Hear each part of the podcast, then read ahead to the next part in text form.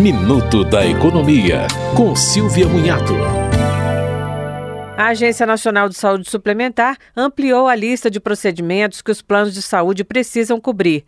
São tratamentos para câncer de ovário e para câncer de próstata com metástase. A resolução também prevê o uso do teste genético de deficiência de recombinação homóloga para o uso do novo tratamento para câncer de ovário.